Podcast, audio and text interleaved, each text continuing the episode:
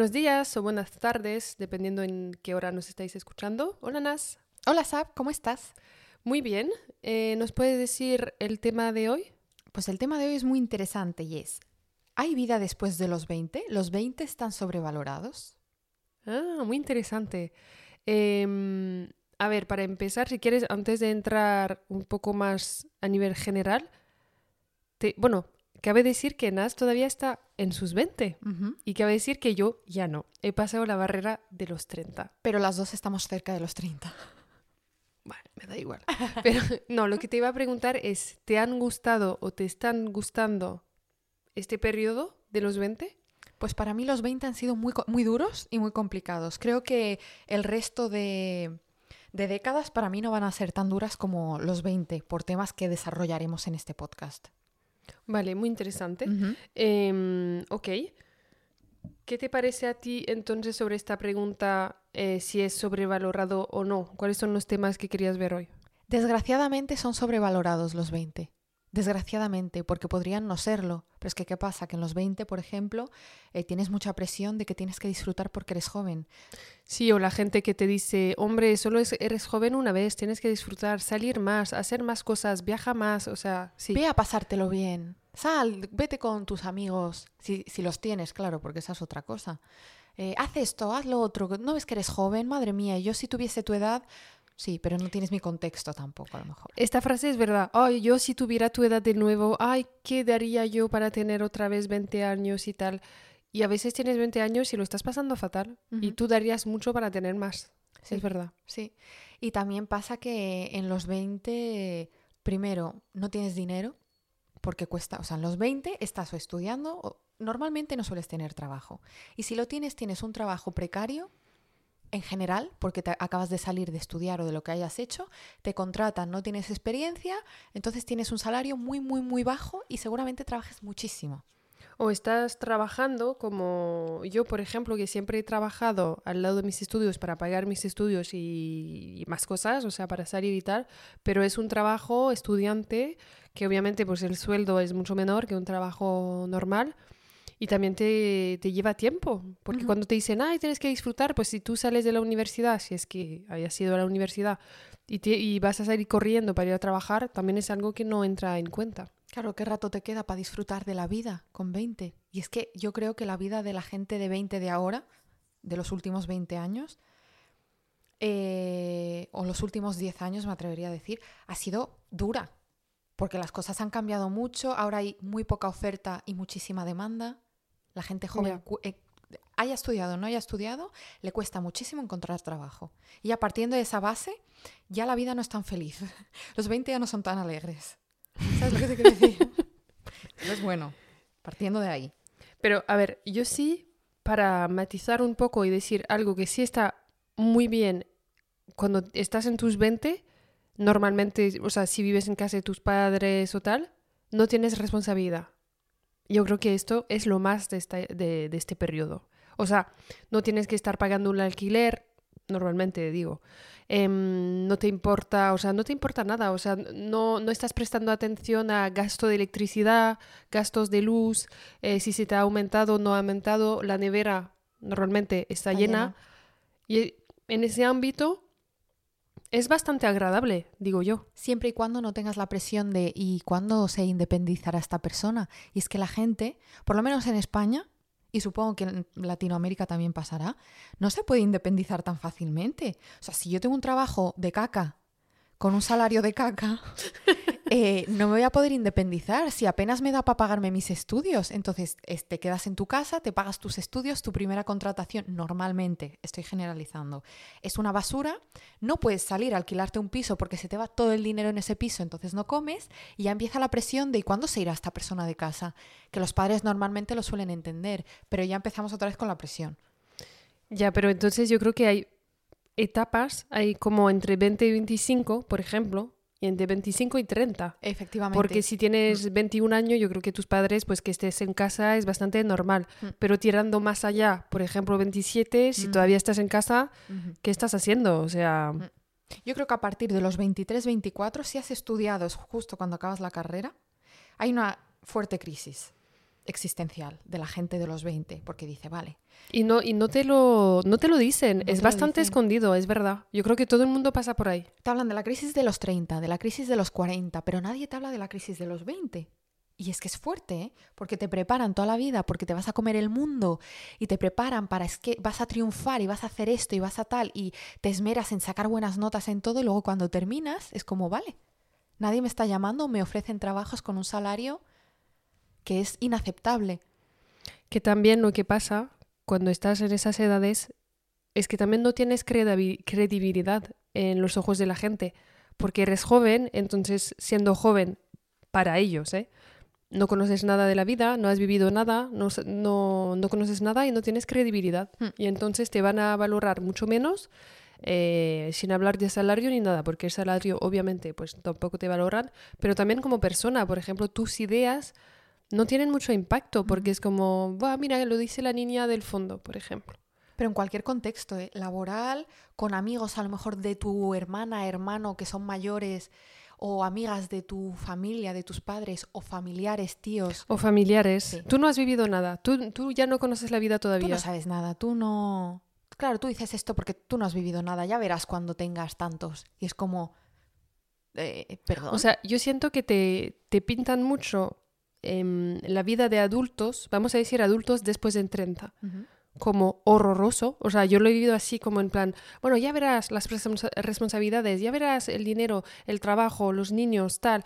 eh, como te lo pintan como una etapa realmente penosa en la vida.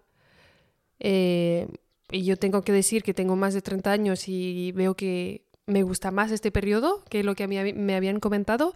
Y a la inversa, te pintan los 20 años como lo más de tu vida y, cuando, y también culpabilizas, porque es como, no estoy aprovechando el tiempo, no estoy disfru- disfrutando bastante, no he viajado bastante, no tengo dinero para ir a ver a mi amiga que vive no sé dónde. Yo creo que a veces también pasa. Totalmente que empiezas a culpabilizar y a, y a sentir presión en tus 20 y seguramente en los 30 sea otra cosa, siempre la presión está ahí presente. Pero es verdad que en los 20 es como, eh, "Ay, es que tengo que disfrutar, tengo que pasármelo bien porque es que soy joven y ya como, como decía Sap, te pintan los 30 fatal, es como ya es que en los 30 ya Ya se me eh, acaba el se mundo. me acaba la vida. Ya. Eh, perdón, no, yo creo que en los 30 empiezas a disfrutar con tu dinero, con tu casa, tu pareja o no, si la tienes, tu perro, tu gato, lo que tengas, y ya como que vives más tranquilo y empiezas realmente a disfrutar con las cosas mucho más claras, porque en los 20 estamos muy perdidos. Sí, eh, Otro tema, claro. tam- también lo iba a decir. Yo creo que también lo que pasa en los 20 es que no, no acabas de conocerte muy bien. O sea, no estás muy segura o seguro de tus elecciones. Em, no sabes, por ejemplo, esta crisis existencial que tú decías. O quiero viajar o quiero ser independiente y ya ponerme a trabajar. Entonces hay como, no sabes mucho por dónde tirar y si estás escogiendo bien. O sea, voy a dar yo un ejemplo personal. El tema de la universidad para mí ha sido, buah, súper duro. O sea, cuando tienes tu bachillerato, em, bueno, para mí se acababa un poco ahí, como que era, era lo más difícil, pero no. Y te- tienes que escoger qué carrera estudiar. Yo no sabía qué estudiar, la verdad. Estaba más perdida y entonces escogí una carrera para ver lo que iba a dar y, y no me ha gustado para nada. Entonces estuve ahí un año diciendo "Pff, no me está gustando y tengo el defecto de que cuando no me gusta no hago, o sea, no, no hago nada porque no me gusta y no me gusta hacer cosas que no me gustan, entonces no me sentía bien y estaba trabajando, como te decía, eh, pues en una tienda de ropa y dije, pues estoy ganando dinero, a lo mejor si dejo mis estudios y, y trabajo más horas, tengo más dinero y puedo hacer más cosas. Y entonces dejé los estudios. Mentira, me he aplicado como para repetir este año al que nunca he pisado la universidad y estaba trabajando. Y después volví a pensar y he escogido otra carrera, pero ha sido un ha sido una etapa bastante larga. Es que es duro, ¿eh? Además, es, nos pilla en una etapa lo de tener que elegir qué querer hacer, que no tenemos claro nada, no sabemos qué queremos hacer. Y luego lo peor es que más adelante las empresas o X donde sea, si tú les demuestras o les haces ver que en esa época estabas perdido, mal. Ah, no sabías lo que querías. Ah, no sabes lo que quieres. El cambiarte a lo mejor de una carrera a otra o empezar una carrera, irte y pensar que quieres ser actor o lo que sea, ya es como, ah, pues estaba un poco perdido. Ya, no, totalmente. Lo que suele hacer la gente es no ponerlo en el currículum. O sea, es decir, tapar este, este periodo un poco en duda y ya poner la carrera que han hecho y no entrar en detalles. A no ser que te empiecen a preguntar por fechas, que me ha pasado a mí en entrevistas, porque yo cabe decir que entre mi bachillerato y mi máster 2 han pasado ocho años. Y obviamente pues me han preguntado, hola, ¿qué es lo que has hecho? Pero yo, yo creo que lo he valorado bastante y en entrevistas ha sido un plus para mí en comparación con otros candidatos, porque he viajado, porque he hecho, he hecho cosas, pero mm, he tenido que pensar cómo defenderlo. Defenderlo, claro. Increíble. Porque si vas así, pues mira, estás bastante perdida, mm. chavala, mm. vamos a ver otra, otro candidato. Pero si realmente lo piensas bien y sabes defenderlo, yo creo que también es muy bueno cuestionarse, porque si, si no, no te cuestionas jamás en tu vida, pues no sé, explotarás a los 40 a lo mejor.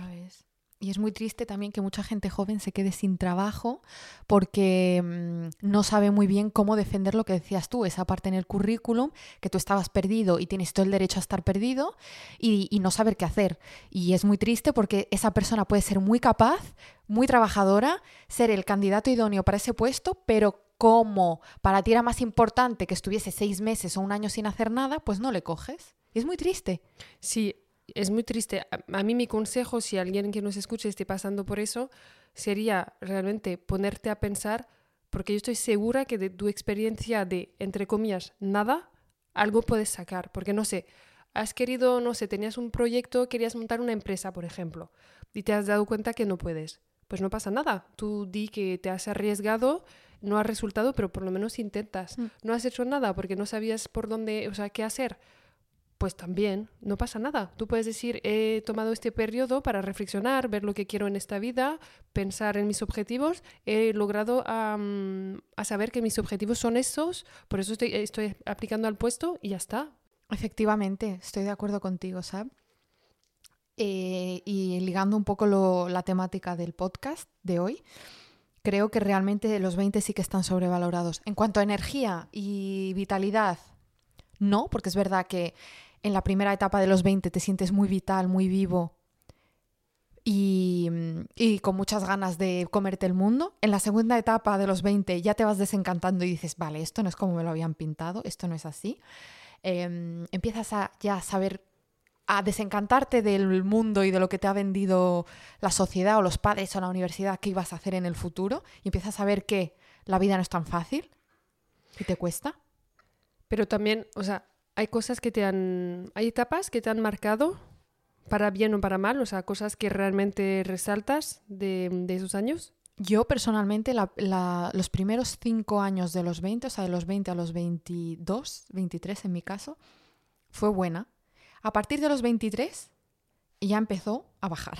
¿Pero por qué? Porque te pones esa presión de eh, ya tengo 23 años, no tengo 17, me tengo que poner las pilas y saber dónde voy ese tipo de presión? En mi caso no fue tanto presión, fue el darme cuenta que no era tan fácil como yo pensaba, que mm. no era...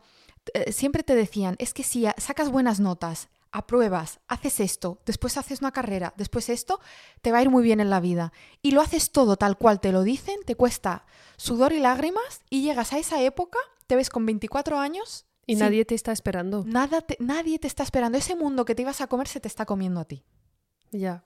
No, aquí estoy de acuerdo que yo creo que pintan las cosas como, como tú decías. O sea, si has estudiado, em, si te has sacado el máster, si tal, vas a encontrar el trabajo que tú quieres, con el sueldo que tú quieres y ya empiezas tu carrera y estás enfocada. Y, la verdad es que hay gente que no ha estudiado, que se saca trabajos antes y genial por ellos, con sueldos mejores, otros que han estudiado y están, que nadie les llama, están aplicando y solo es rechazo.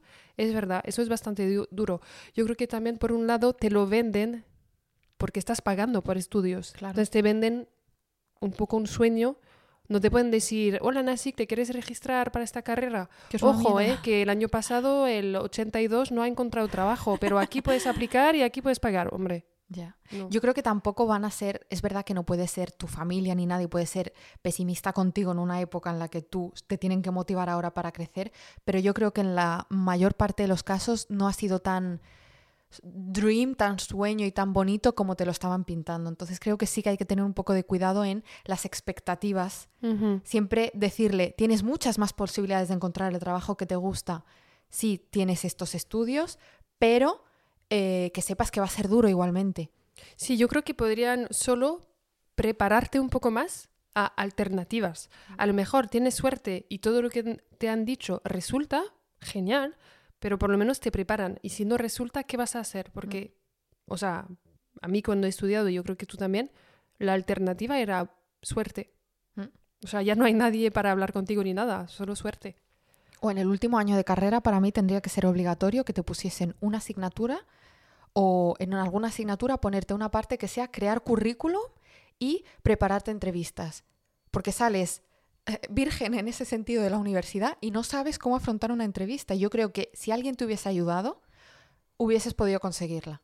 Totalmente. Así que 100% de acuerdo, los 20 están sobrevalorados en cuanto a eh, es que te lo tienes que pasar bien, es que es la mejor época. No, eres joven y te lo estás pasando bien, pero las preocupaciones que puede tener una persona de 20 y lo que decías, Sab, de como no tiene credibilidad, es como, ay, es que como tiene, vei- como tiene 22, es que está muy perdido. Lo dicen en plan mal y, y en, en verdad no es así. Ya, pero también yo creo que mm, para acabar este tema, yo creo que sobre todo hay una presión que se te llega después por tener 30 años. No sé si tú, como no los tienes, ¿tienes presión a, a llegar a los 30 años? Siento que se me está intentando de alguna manera presionar para que solucione ya, para tener hijos. Bueno, que esto podemos hablar en otro, en otro capítulo, Sí. pero a los 30 ya tienes que tener la vida bastante solucionada, tener hijos, tener una pareja estable, tener un trabajo que te gusta y a lo mejor tener un puesto de manager a partir de los 30 y ganar mucho más dinero.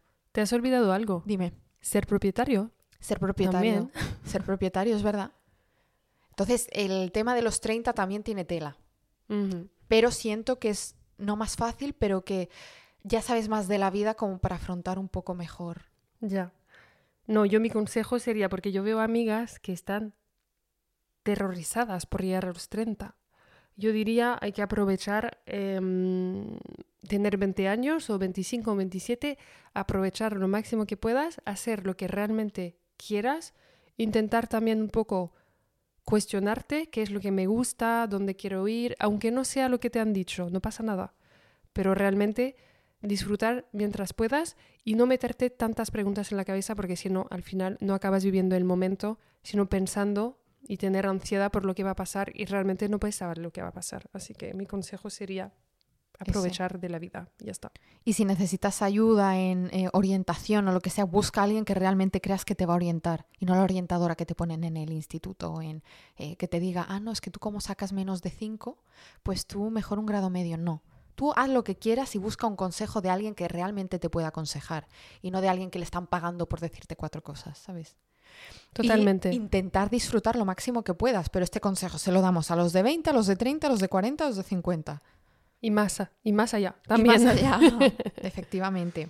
Pues sí, muchas gracias, Nas. Yo creo que en otro capítulo entraremos más en detalle sobre los 30 años, que hay mucho que decir también. Y muchas gracias por habernos escuchado una semana más. Te esperamos aquí la semana que viene. Un abrazo. Hasta luego. Chao. Chao.